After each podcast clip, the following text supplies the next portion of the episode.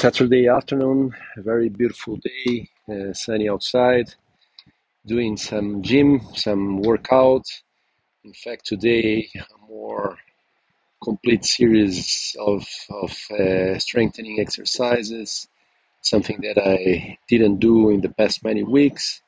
So almost one hour, uh, something for the upper body, also the legs, to be better prepared for the tennis tomorrow for the efforts. So hopefully increasing a bit my activity and my preparation for things. Uh, but anyway, a great day, feeling good and uh, going on.